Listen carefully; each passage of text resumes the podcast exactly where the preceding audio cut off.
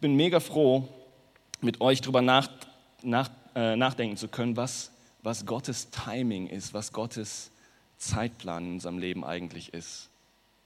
Denn viel, viel, viel, viel zu oft kommt mir die Frage und begegnet mir von anderen die Frage, warum ist Gottes Zeitplan so kaputt?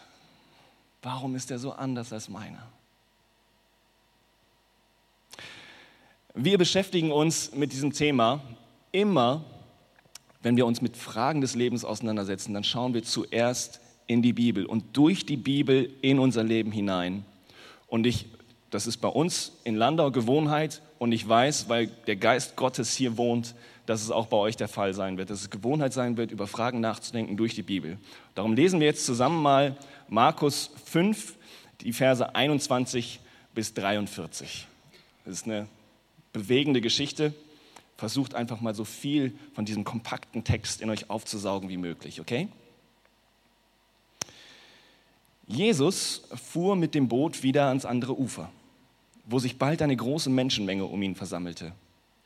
Er war noch am See, als einer der Synagogenvorsteher kam, ein Mann namens Jairus. Er warf sich Jesus zu Füßen und flehte ihn an. Meine Tochter liegt im Sterben. Komm und leg ihr die Hände auf, damit, damit sie wieder gesund wird und am Leben bleibt. Jesus ging mit ihm. Eine große Menschenmenge schloss sich ihm an und drängte sich um ihn. Unter den Leuten war auch eine Frau, die seit zwölf Jahren an schweren Blutungen litt.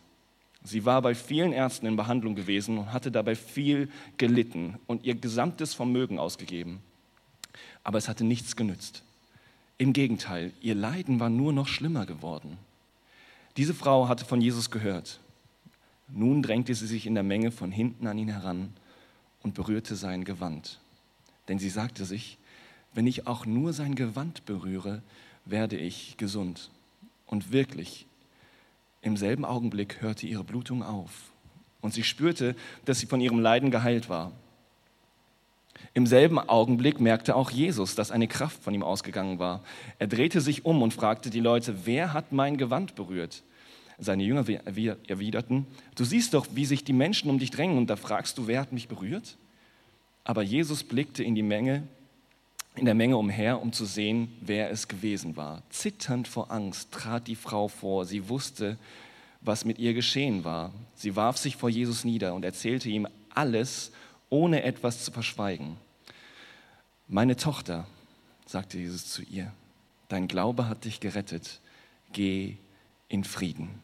Du bist von deinem Leiden geheilt. Während Jesus noch mit ihr redete, kamen einige Leute vom Haus des Synagogenvorstehers. Deine Tochter ist gestorben, sagten sie zu Jairus. Was bemühst du den Meister noch länger? Jesus hatte zugehört. Er wandte sich zum Synagogenvorsteher und sagte, du brauchst dich nicht zu fürchten, glaube nur. Dann ging er weiter erlaubte aber niemand, ihn zu begleiten, außer Petrus und Jakobus und dessen Bruder Johannes. Als sie am Haus des Synagogenvorstehers äh, als sie zum Haus des Synagogenvorstehers kamen und Jesus sah, wie alles in heller Aufregung war und wie die Menschen laut weinten und klagten, ging er hinein und sagte zu ihnen, was soll diese Aufregung? Warum weint ihr? Das Kind ist nicht tot, es schläft nur. Da lachten sie ihn aus. Er aber schickte alle hinaus, bis auf den Vater und die Mutter des Mädchens und die Jünger, die bei ihm waren. Mit ihnen ging er in den Raum, in dem das Kind lag. Er ergriff es bei der Hand und sagte zu ihm, Talita cum. Das bedeutet, Mädchen, ich befehle dir, steh auf. Und zum grenzenlosen Erstaunen aller erhob sich das Mädchen und fing an, umherzugehen. Es war zwölf Jahre alt. Doch Jesus verbot ihnen ausdrücklich, jemand etwas davon zu erzählen und ordnete an, dem Mädchen etwas zu essen zu geben. Wo versteckt sich Gottes Zeitplan in diesem Text? Wir wollen beim Nachdenken über diesen Text und über dieses Thema uns drei Schritte vor Augen halten. Erstens den perfekten göttlichen Zeitplan. Zweitens den perfekten göttlichen Vater und drittens den perfekten göttlichen Retter. Wir sind bei Punkt 1, dem perfekten göttlichen Zeitplan. Die Begebenheit, die wir gerade gelesen haben, die stellt uns ganz am Anfang eine Figur, einen Mann vor namens Jairus. Er ist Synagogenvorsteher. Und, was, und das bedeutet für uns, und das wissen wir, dass er ein wohlhabender Mann war, ein gebildeter Mann war und ein gesellschaftlich anerkannter Mann war. Er und seine Frau, die ja auch in der Geschichte erwähnt wird, mit ihnen hatte das Leben eigentlich alles gut gemeint. Die hatten den Jackpot gehabt. Aber in den letzten Wochen und Monaten war etwas passiert, was ihnen das Leben zur Hölle auf Erden gemacht hatte. Ihre kleine Tochter war krank. Sie hatte nicht nur eine kleine Erkältung, sondern es muss irgendeine Form der Diagnose gegeben haben, dass ihre kleine zwölfjährige Tochter stirbt. Und zwar nicht in 20 Jahren, sondern noch heute. Und als ob das nicht schon dramatisch genug wäre, sagt uns der Text, dass es ihre einzige Tochter war.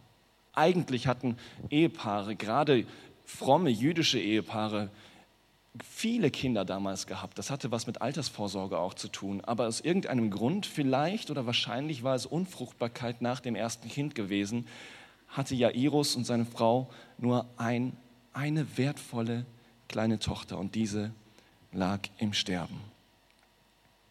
Ich weiß nicht, ihr seid jung, wie viele Mütter und Väter unter uns sitzen. Aber vielleicht auch an die, die es mal werden wollen. Stellt euch vor, begebt euch emotional in diese Situation hinein. Euch sagt der Arzt, dein Kind wird dich nicht zu Grabe tragen, wie es natürlich wäre, sondern du wirst heute dein Kind zu, Grabe tragen. Wie muss sich das angefühlt haben? Und ich stelle mir vor, dass es dieses allerhöchste Maß an Verzweiflung war, das überhaupt in der Stimme eines Mannes sein kann, das Jesu Aufmerksamkeit erregte. Denn Jesus, der ja gerade aus dem Boot gestiegen und von einer Menge umringt war, war es eigentlich gewohnt, dass die Menschen um ihn herum um ihrer Selbstwillen da sind. Sie wollten sehen, was er alles kann hatten von seinen Wundern gehört und hatten gehofft, hey, vielleicht, wenn ich da bin, macht er noch eins. Oder sie waren wegen ihren eigenen Krankheiten da und dachten, hey, vielleicht werde ich geheilt. Ja, Iris war nicht da für sich selbst, sondern für jemanden, den er mehr liebte als sich selbst. Und tatsächlich, Jesus reagiert. Jesus hört ihm nicht nur zu, sondern er willigt ein, mit Jairus zu ihm nach Hause zu gehen. Yes! Ein kleiner Hoffnungsschimmer macht sich vielleicht in der Jairus breit. Vielleicht, vielleicht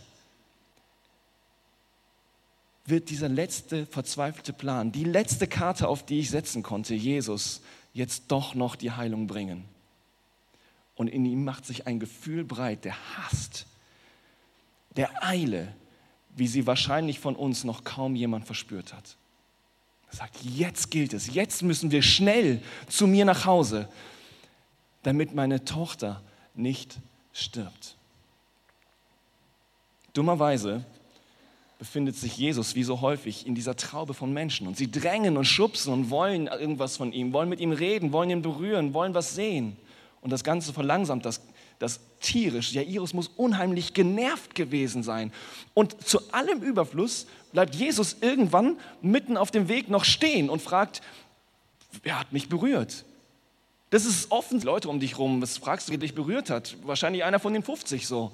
Aber für sich ihre Geschichte erzählen lässt und sich noch auf ein seelsorgerliches Gespräch mit ihr einlässt.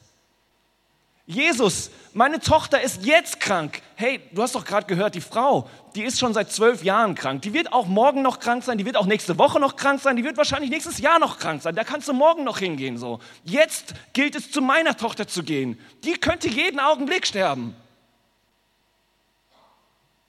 Aber Jesus lässt sich nicht hetzen. Er spricht mit der Frau. Und dann passiert das was Jairus befürchtet hat, sein schlimmster Albtraum. Es kommen Boten von seinem Haus und sie sagen ihm, Jairus, ist vorbei, deine Tochter ist tot. Bemühe den Rabbi nicht länger. Du kannst jetzt nach Hause kommen.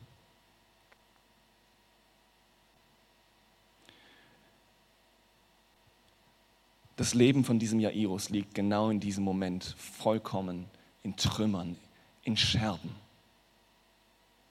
Der Mensch, für den er am liebsten selbst gestorben wäre, um ihr Leben zu retten, ist jetzt tot.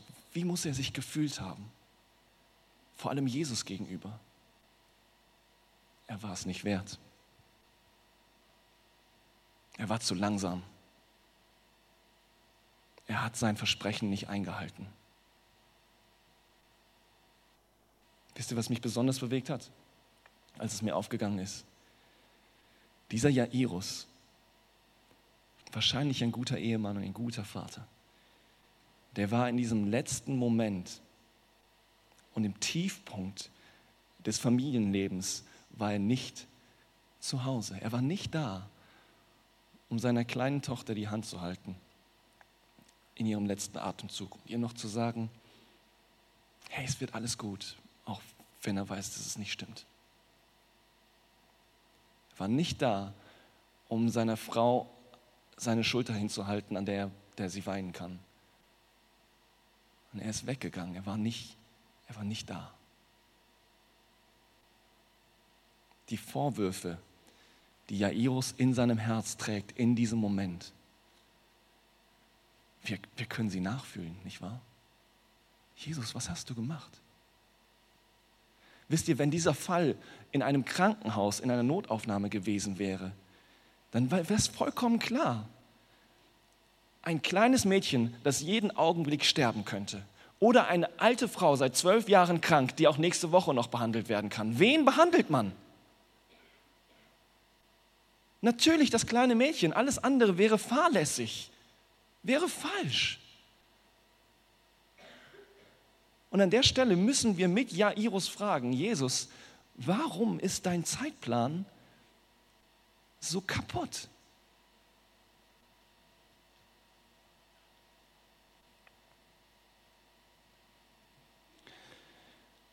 Jesus bekommt das mit, dass die Boten bei Jairus eintreffen. Und in dem Moment löst er sich von der Menge, wendet sich Jairus zu und sagt etwas Fantastisches. Er sagt, fürchte dich nicht, glaube nur. Fürchte dich nicht, glaube nur. Wow. Zwei Dinge lernen wir in diesem ersten Teil der Geschichte über Gottes Zeitplan. Erstens, obviously, Gottes Zeitplan ist offensichtlich anders als mein Zeitplan, als dein Zeitplan. Wie oft geht es uns so wie Jairus? Wir wissen eigentlich, wann Gott seinen Segen in unser Leben zu geben hat, oder? Wir wissen, wann es dran ist, geheilt zu werden. Wir wissen, wann es dran ist, mal, mal einen Break zu bekommen von unserem stressigen Alltag. Wir, wir blicken auf unsere Familien und auch wenn, wenn bei der Hope Night alle grinsend hier sitzen, wir wissen, dass das Leid im Leben unserer, unserer Kirchen, unserer Gemeinde da ist. Wir blicken in unsere Familien, wo sich Ehen scheiden, wo, wo Streit und Zerbruch ist und sagen, Gott, warum tust du nichts? Wir blicken auf unsere Kranken, sowohl die körperlich Kranken als auch die, die seelisch im Herzen Kranken die im tiefen Tal der Depression sind und, und fragen uns, Gott, warum tust du nichts? Wann tust du endlich etwas? Wir blicken auf, auf unser Herz, gerade bei, bei jüngeren Menschen. Das Herz, das sich so sehr nach einem Partner sehnt und immer wieder gebetet hat, Herr, ich will, dir, ich will doch einen Partner, mit dem ich zusammen in deinem Reich dienen kann. Warum, warum schenkst du mir keinen? Ich könnte dir doch so viel besser dienen. Es ist nicht nur wegen meiner Einsamkeit. Warum schenkst du mir keinen?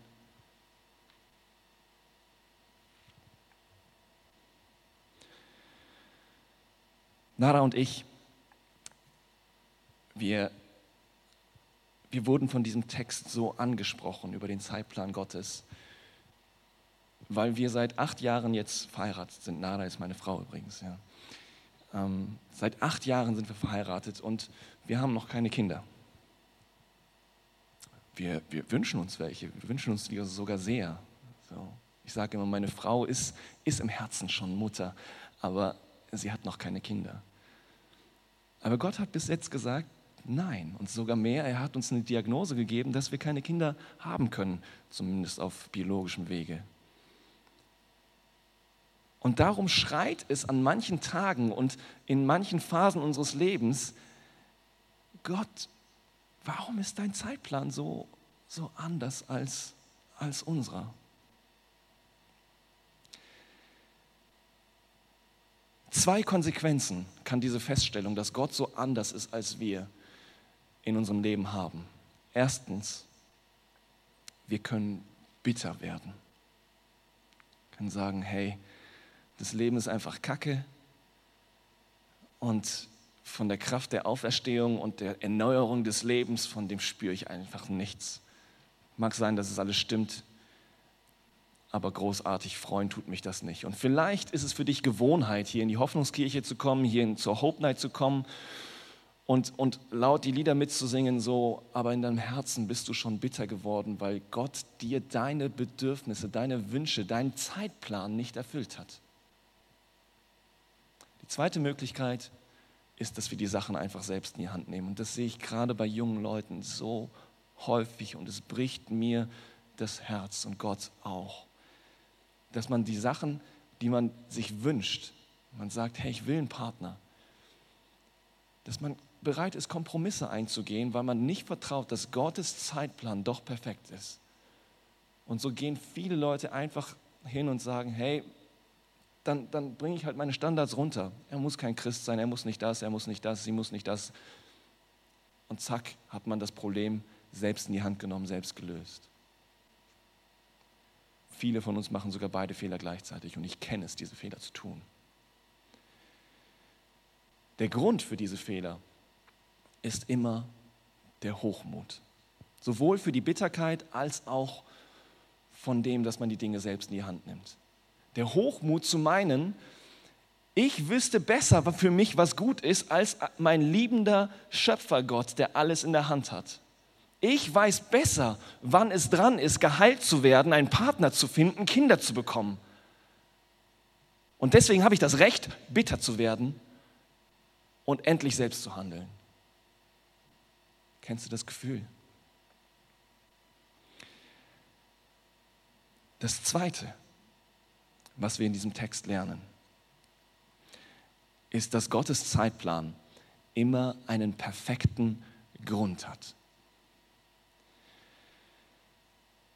Wir denken, wenn Gott in meinem Leben nicht handelt, dann stimmt irgendwas nicht. Aber tatsächlich lernen wir in diesem Text, dass Gott, wenn es scheint, als wäre er untätig, einen sehr guten Grund dafür hat. Das will ich euch aus dem Text heraus belegen, okay?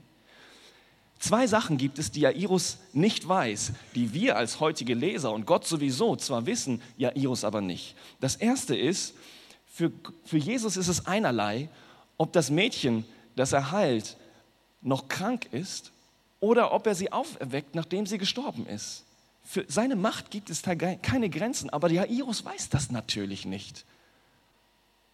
Und so denkt er, Gottes Zeitplan sei falsch. Das Zweite ist, er versteht nicht, warum Jesus mit dieser Frau noch spricht. Jesus spricht mit dieser Frau, weil er sie nicht nur von ihrem körperlichen Leiden heilen will, sondern weil er möchte, dass das tiefere Leiden, das in ihrem Herzen sitzt, die Sünde und die Trennung von Gott, dass das geheilt wird. Und der Moment, der da ist, in diesem Augenblick, wo sie ihn gerade berührt hat, die Heilung gespürt hat, jetzt weiß Jesus, wenn ich jetzt mit ihr rede, dann kann das Ganze auch tiefer rutschen bis in ihr Herz. Darum nimmt er sich die Zeit. Das sieht Jairus nicht.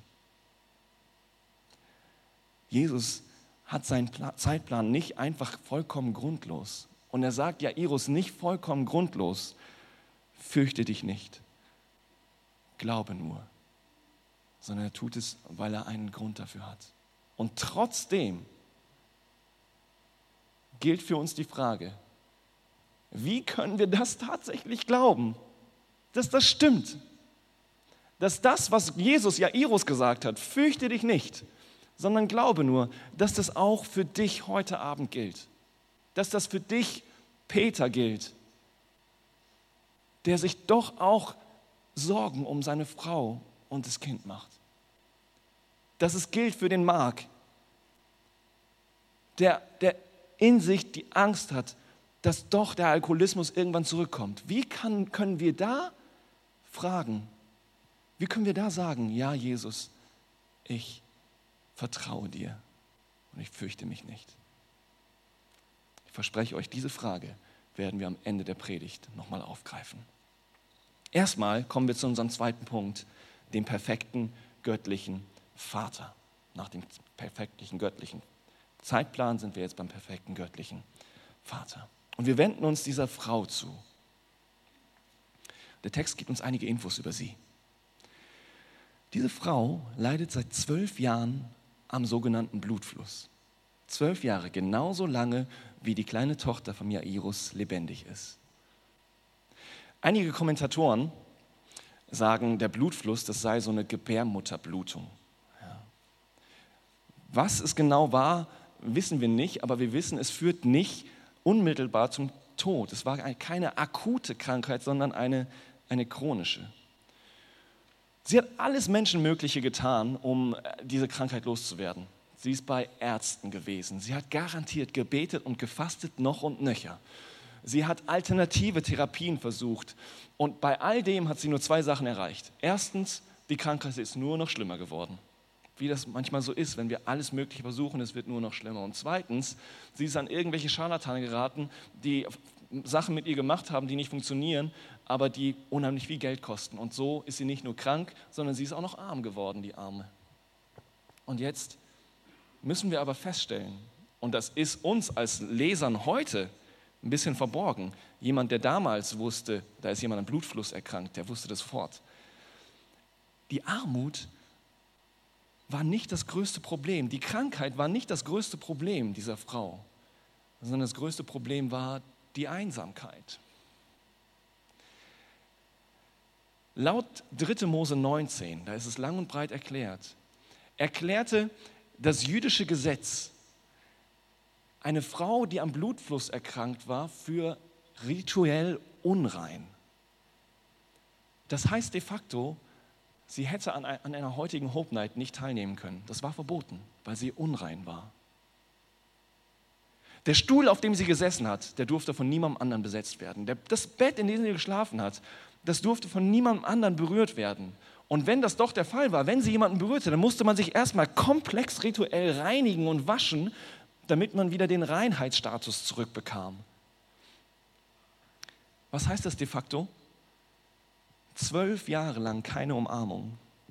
Zwölf Jahre lang kein Kuss von der Mama, kein väterlicher Kuss auf die Stirn vom Papa. Kein Hände auflegen beim Beten. Diese Frau war vollkommen einsam. Genauso wie Jairus hört sie, dass Jesus am Ufer angekommen ist. Und in ihr keimt diese Hoffnung auf, die der Name Jesus in sich trägt vielleicht, wenn ich nur sein Gewand berühre, vielleicht werde ich dann geheilt. Und sie drängt sich zwischen diesen hunderten Menschen hindurch und begibt sich dadurch in wirklich akute Gefahr. Denn sie war ja unrein. Sie durfte das nicht. Wenn sie das doch tat, dann durfte sie bestraft werden. Und darum tut sie das heimlich. Und sie berührt ihn. Und tatsächlich, sie wird geheilt. Sie merkt es sofort. Aber Jesus merkt es auch und fragt, wer hat mich berührt? Und das erfüllt sie mit Angst. Was wird jetzt passieren? Sie kennt ihn ja noch nicht. War die Heilung vielleicht ein Unfall und, und sie wird wieder rückgängig gemacht? Wenn die Leute merken und mich erkennen, dass ich hier in der Mitte war und sie alle berührt habe, inklusive Jesus, werden sie dann aggressiv werden? Zitternd kommt sie vor und sagt, was passiert ist. Und Jesus tut etwas. Und das ist die, die Wesensart von diesem Jesus tut etwas, was an Schönheit kaum zu übertreffen ist. Er sagt, meine Tochter, dein Glaube hat dich gerettet. Geh in Frieden. Du bist von deinen Leiden geheilt. Freunde, lasst mich euch das sagen. Tochter, auch wenn es in unseren Lobpreissongs oft vorkommen mag, Jesus nennt nur an dieser einen Stelle, an diesem einen Tag, diese eine Frau Tochter. Niemand anders in der Bibel sonst. Meine Tochter. Warum tut er das? Nur bei ihr. Ich glaube, er tut das, weil er weiß, dass im Gegensatz zu der Tochter von Jairus diese Frau keinen Papa hatte, der versucht hat, Jesus zu ihr zu holen, der versucht hat, Jesus zu, dazu bewegen, sie zu heilen. Sie musste sich selbst durchkämpfen. Sie musste sich seit zwölf Jahren selbst durchschlagen. Und dieser geschundenen, einsamen, verzweifelten Frau gibt er diesen fantastischen Titel. Meine Tochter. Manche von uns, die sind wie Jairus Tochter. Wir hatten einen Papa, der seitdem wir auf der Welt sind, dafür gebetet hat, dass wir Jesus kennenlernen und uns ständig zu Jesus hingeschleppt hat, im Kindergottesdienst, im Gottesdienst, auf Freizeiten und allem möglichen anderen auch. Und manche von uns sind wie diese blutflüssige Frau. Wir hatten niemanden, der uns versucht hätte, Jesus nahe zu bringen. Und zu euch sagt Jesus, mein Sohn, meine Tochter, für dich will ich der Vater sein, der dir gefehlt hat. An der Stelle, und ich weiß nicht, ihr seid ein junges Publikum, aber vielleicht sind doch Väter und Mütter hier. Ihr Väter, Klammer auf. Ist euch bewusst, dass ihr einen Titel teilt mit Gott selbst?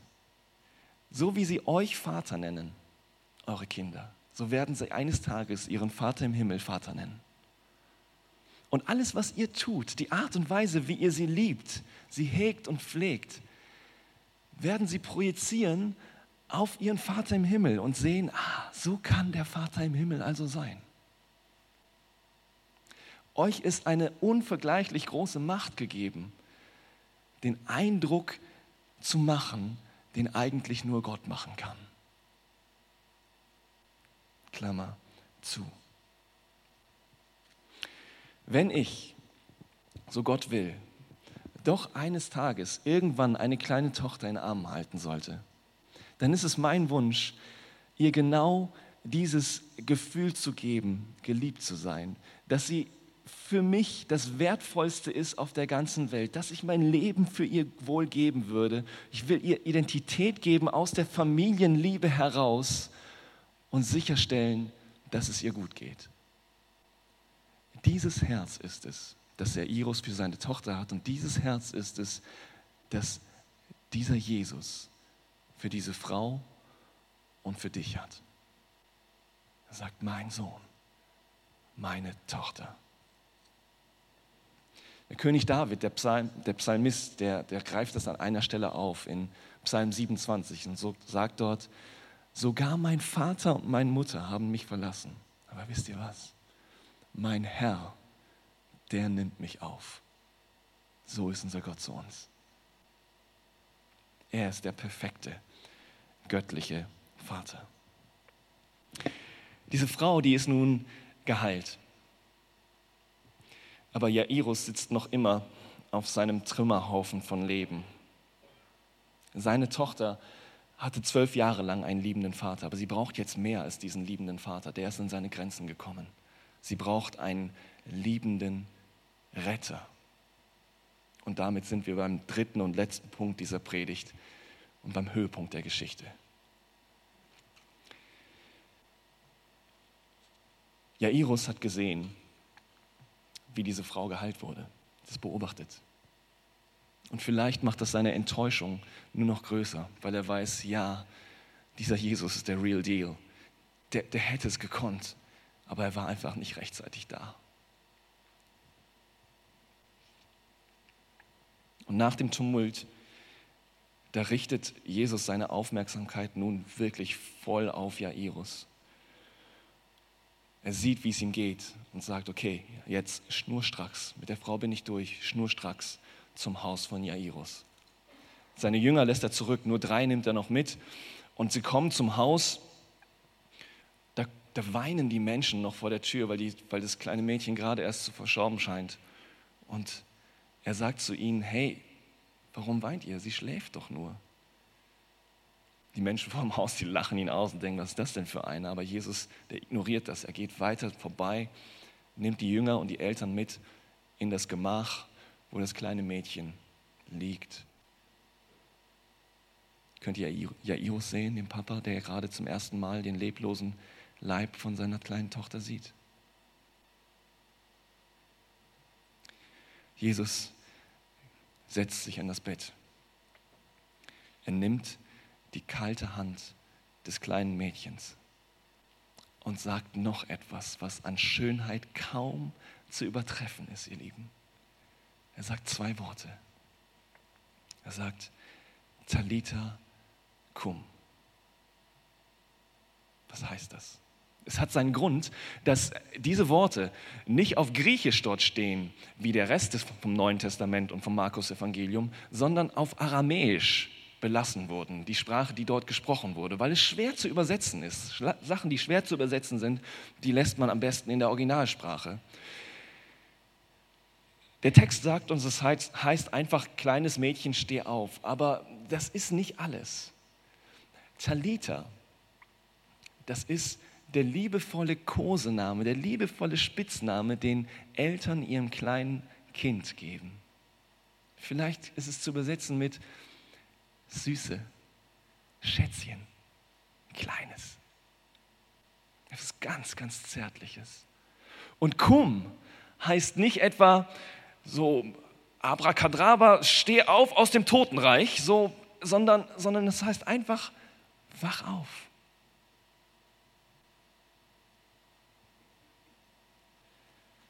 Jesus setzt sich also an dieses Bett und sagt, Kleines, steh auf.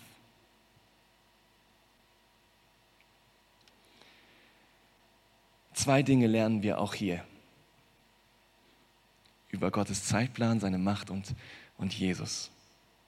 Erstens, was für eine Macht. Was für eine Macht.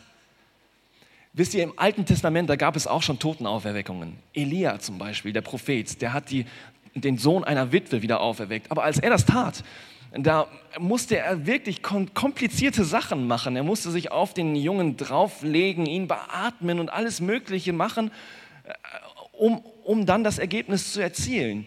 Jesus, der muss sich noch nicht mal die Ärmel hochkrempeln. Er setzt sich einfach an das Bett und sagt, kleines Mädchen, hey kleines, steh auf. So wie mancher Mutter, manche Mutter oder mancher Vater vielleicht heute Morgen zu ihrem Kleinen gesagt haben, hey, es ist Zeit aufzustehen. So zärtlich und liebevoll sagt Jesus es zu diesem kleinen Mädchen. Was für eine Macht. Das Zweite ist, was für eine Liebe. Er schreit sie nicht an. Er schüttelt sie nicht durch. Er macht kein kompliziertes Prozedere, sondern er spricht sie an auf eine Art, Art und Weise, die selbst heute, 2000 Jahre später, unser Herz noch erweichen kann. Was für eine Macht und was für eine Liebe. Und nun, wo wir die Geschichte bis am Ende mal durchexerziert haben, fragen wir uns nochmal die Frage, die wir vorhin übersprungen haben. Wie können wir in den Nöten unseres Lebens in den Zeitpunkten, wo wir denken, Gott, warum ist dein Timing so kaputt und warum ist es so anders als meins? Wie können wir da tatsächlich Jesu Befehl folgen, der uns zu uns sagt, fürchte dich nicht, sondern glaub mir nur. Die Antwort ist, indem wir uns bewusst machen, wie mächtig er ist und wie liebevoll er ist. Wenn wir wirklich vor Augen haben, dass er, Jesus Christus, der allmächtige Gott ist, der mit seinem Wort alles erschaffen hat, von dessen Wort die Realität abhängig ist und uns dann auch noch vor Augen steht, dass dieser allmächtige Gott so liebevoll zu, zu uns ist, dass er uns Sohn und Tochter nennt, zärtlich mit uns umgeht und tatsächlich, so wie es in Römer 8, 28 steht, das Beste für die will, die an ihn glauben, dann fällt es mir tatsächlich ein bisschen leichter zu sagen, Herr Jesus, ja, ich wünsche mir Kinder. Aber wenn du mir keine Kinder gibst, dann heißt das für mich nur eines, dass es besser für mich ist, keine Kinder zu haben. Denn du willst für mich das Beste.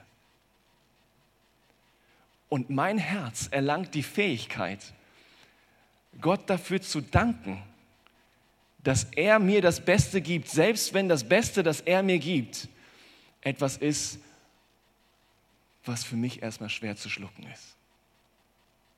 Dieses Wunder, Dankbarkeit in der Not, Dankbarkeit im Mangel, Freude trotz Leid, das ist das Wunder, das Gott damals tat und das sich fortsetzt bis heute in denen, die an ihn glauben, von denen ich weiß und von denen ich spüre, dass sie heute hier sind. An kaum einer Stelle in der Bibel sehe ich Gottes Macht und Gottes Liebe, seine Zärtlichkeit so deutlich wie an dieser Stelle. Aber es gibt eine Stelle, Freunde, da ist sie noch deutlicher. Und das ist das Kreuz. Denn wisst ihr, in dieser Geschichte, da heilt er das Mädchen nur auf Zeit. Sie ist aber dann wieder gestorben. Am Kreuz, da heilt er uns auf Ewigkeit. In dieser Geschichte, da besiegt er nur einen leiblichen Tod. Am Kreuz besiegt er den geistlichen Tod, den jeder von uns stirbt. Während ihn dieses, diese Tat kaum einen Schweißtropfen kostet, dank seiner Macht, hat er am Kreuz mit seinem Leben und allem, was er war, bezahlen müssen. Es hat ihn den letzten Tropfen Blut gekostet damit du und ich heute wieder zurück in die Gegenwart Gottes kommen können. Nirgendwo wird Gottes Macht und Jesu Liebe deutlicher als auf Golgatha. Mein Wunsch heute Abend für euch, für die Hoffnungskirche, für die Hope Night ist, dass diese Tatsache, dass Gott wirklich allmächtig ist und dass Gott genauso mächtig ist, wie er liebevoll ist, unendlich, dass diese Tatsachen tiefer in unser Herz hineinrutschen und wir Jesu Befehl, fürchte dich nicht, ich bin da, glaube nur an mich, tatsächlich befolgen können. Wo zweifelst du? Wo sind Nöte in deinem Leben, die Gottes Zeitplan in Frage stellen? Wo entstehen Bitterkeit und wo willst du die Dinge selbst in die Hand nehmen?